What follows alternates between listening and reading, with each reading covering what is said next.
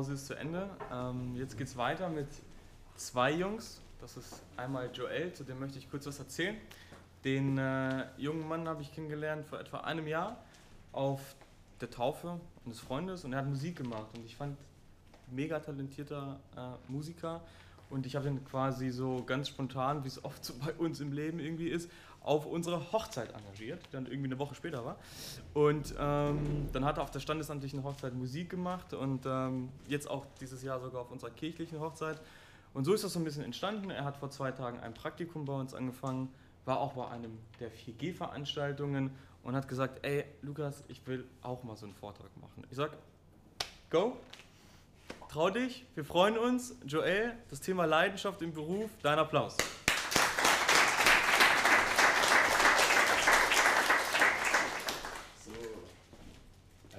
bisschen was vorbereitet für euch.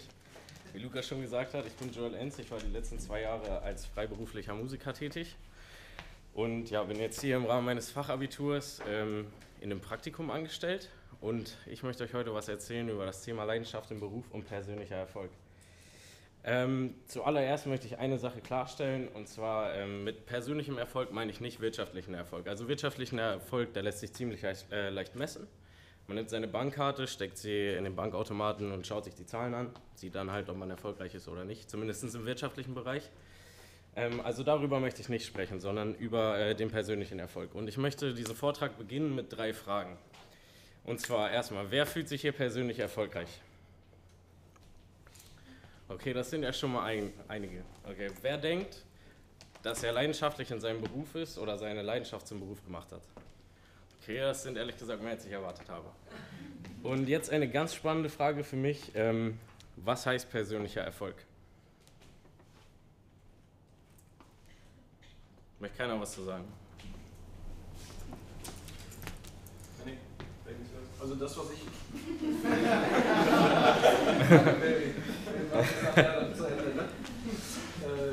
Das, was ich, äh, ich sag mal, in meinem Vortrag äh, grob genannt habe, das, was du sagtest, wirtschaftlicher Erfolg ist so die eine Seite, äh, die für mich aber auch mit dazugehört, äh, weil, weil es für mich wichtig ist, also auch irgendwie, ähm, ich sag mal, ich habe äh, von meinen Eltern einen ganz guten Lebensstart ähm, ja, leben dürfen, auch in meiner Kindheit und das war für mich so, okay, das Level war für mich irgendwie das, was ich halten will, also da auch dieser, dieser wirtschaftliche Erfolg, aber auch halt diese gesamten anderen Bereiche dass man sich um seine Familie kümmert, um seine Freunde, dass man körperlich gut drauf ist, ähm, und auch geistig. Also das alles am Ende des Tages ist für mich persönlicher Erfolg.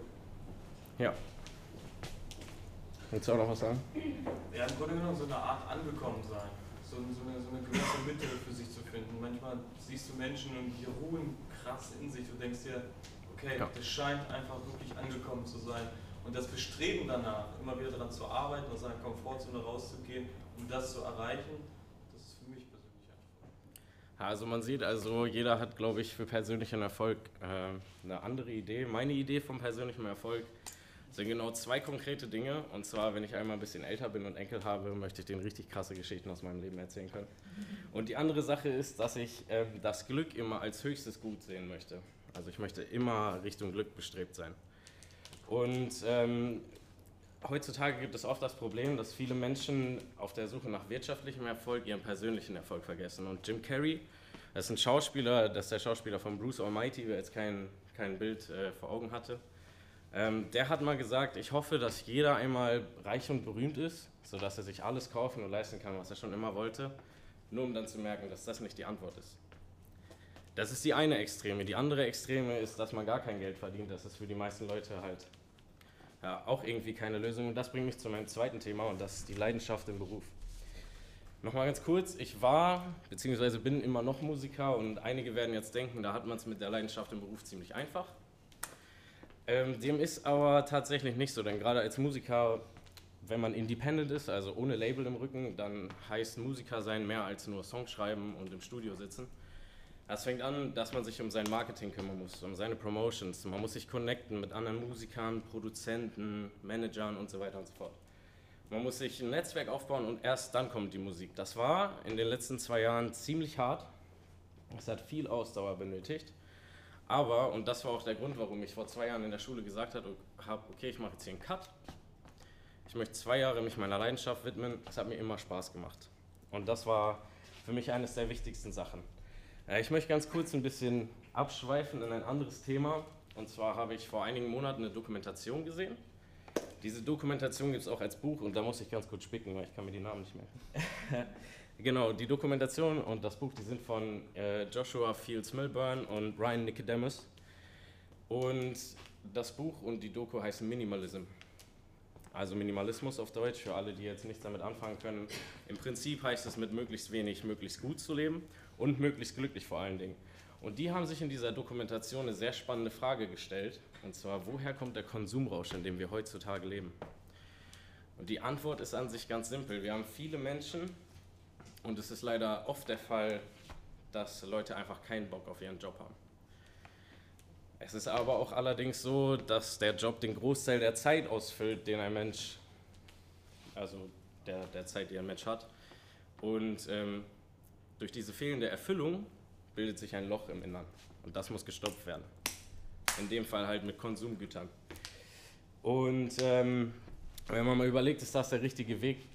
Wahrscheinlich nicht. Wahrscheinlich nicht. Für einige mag das absolut okay sein. Alles, was ich hier sage, ist absolut nicht pauschal. Ne? Also ist nur meine Idee. Aber ähm, woher kommt das? Ich denke, viele Menschen haben Angst davor, etwas Neues zu probieren. Und es gibt einen Typen, den habe ich die letzten Monate und Wochen sehr stark verfolgt. Ähm, einige werden ihn kennen, heißt Gary Vaynerchuk. Und der hat etwas gesagt, der hat gesagt, Fear kills growth, also Angst tötet das Wachstum. Jetzt die große Frage, wovor haben viele Menschen Angst? Er hat es definiert, dass viele Menschen Angst haben davor, einen Schritt zurück zu machen, um dann in den nächsten 20 Jahren 40 nach vorne gehen zu können. Im Prinzip, wir nehmen jetzt mal äh, eine Beispielperson, Max Mustermann, jeder kennt ihn. Max arbeitet in der Bank, hat sich gerade ein neues Haus gekauft einen neuen schönen glänzenden Benzer in der Einfahrt. Und seine Freunde denken, boah, der ist aber erfolgreich. Er denkt sich aber, Alter, mein Job ist so scheiße. Ich will da morgens nicht mehr hingehen. Ey. Was wäre der logische Schritt? Das Haus verkaufen, das Auto verkaufen, sich eine Wohnung mieten und einen Opel Corsa kaufen, um das Geld, das man dann hat, in etwas zu investieren, was einen persönlich, ja, in erster Linie erstmal persönlich weiterbringt. Das Finanzielle kommt dann wahrscheinlich erst später. Deswegen auch den einen Schritt zurück. Aber warum machen das die Menschen nicht? Sie haben Angst davor, was ihr Umfeld denkt. Und zwar auf kurzfristige Sicht. Nicht, was die Leute in zehn Jahren über sie denken, sondern was die Leute in zehn Wochen über sie denken. Das ist, denke ich, ein großes Problem, weswegen viele Leute Angst davor haben, diesen Schritt zu wagen.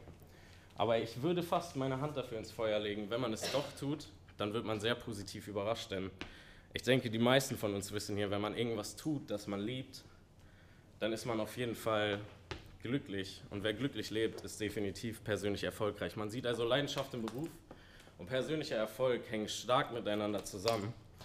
Ähm, wer das eine findet, wird auch mit Sicherheit das andere finden. Dankeschön.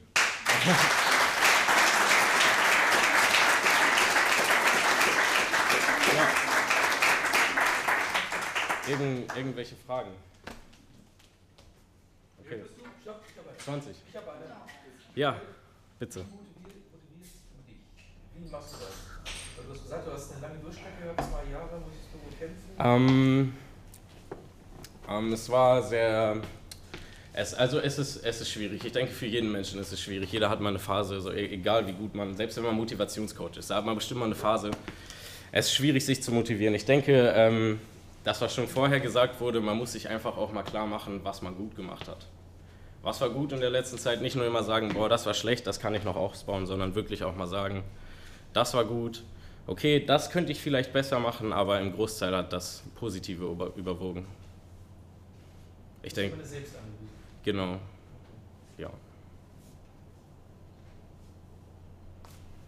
Was würdest du in den letzten zwei Jahren sagen, was ja wohl so deine Durchstrecke oder deine Findungsphase war, wann in dem Moment dein persönlicher Erfolg, was bei dir im Kopf ganz tief Mm, ich denke, was mir sehr, also ich habe in den letzten Jahren angefangen, CDs zu produzieren. Das war zum Beispiel eine Zeit, wo ich eine ziemliche Durchstrecke hatte, also auch mental. Ähm, ich bin vorangekommen mit meiner CD und ähm, ich hatte zum Glück einen sehr guten Produzenten, der immer gesagt hat, komm, wir pushen das weiter, wir schaffen das, wir machen diese CD fertig. Aber ich denke, also es ist gut, sich mit einem guten Umfeld zu umgeben. Ich denke, das, das könnte helfen. Oder hat das deine Frage nicht beantwortet? Ich würde auch eine CD, was du sagst. Ja, genau, genau. Genau. Ja, also ich war zwischendurch ehrlich so, dass ich gesagt habe, boah, ich habe keinen Bock mehr, diese CD zu machen. Hey, das ist so anstrengend. Aber am Ende hat es sich auf jeden Fall gelohnt, das durchzuhalten. Darf ich einen Wunsch äußern? Ja. Beim nächsten Mal nimmst du deine Klampfe und spielst vorher. Ja, ich spiele. Ich, ich denke, die Erwartung ja. habe ich so, ich kenne deine Musik. Ja. Aber die Erwartung der anderen, du bist Musiker, ich glaube, die erwarten jetzt, dass du einfach einen Song bringst. ja, hast du deine CD? Oder? Ja, soll ich einen Song spielen? Oder? Ja. ja.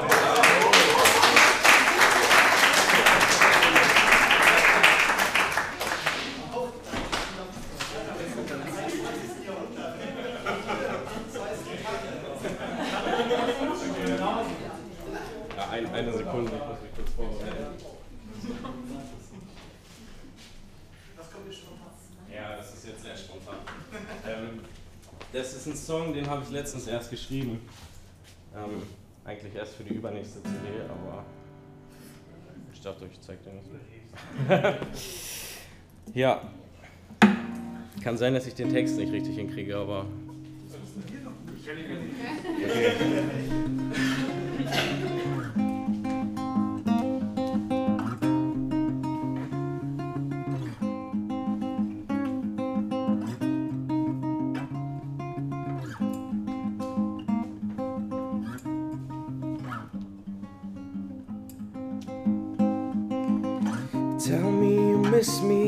every day.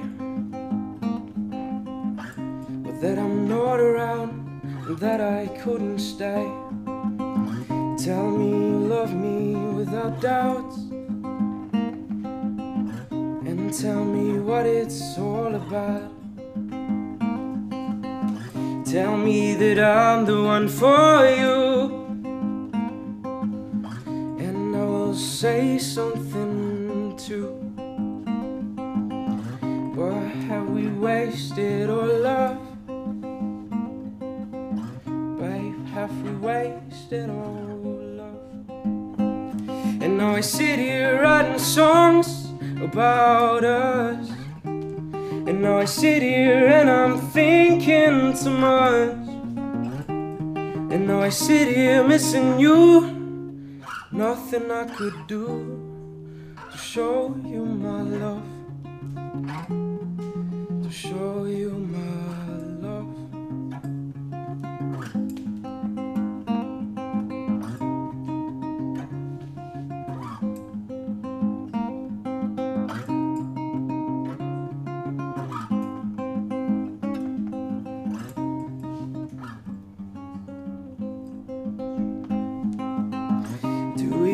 Remember the good old time. We always laughed and no one cried. Back then I saw your blue eyes Shining bright every night. Yeah, we don't need the sleep. No, we weren't counting sheep but I hold you in my arms. Or did you hold me in your arms? And now I sit here writing songs about us. And now I sit here and I'm thinking too much.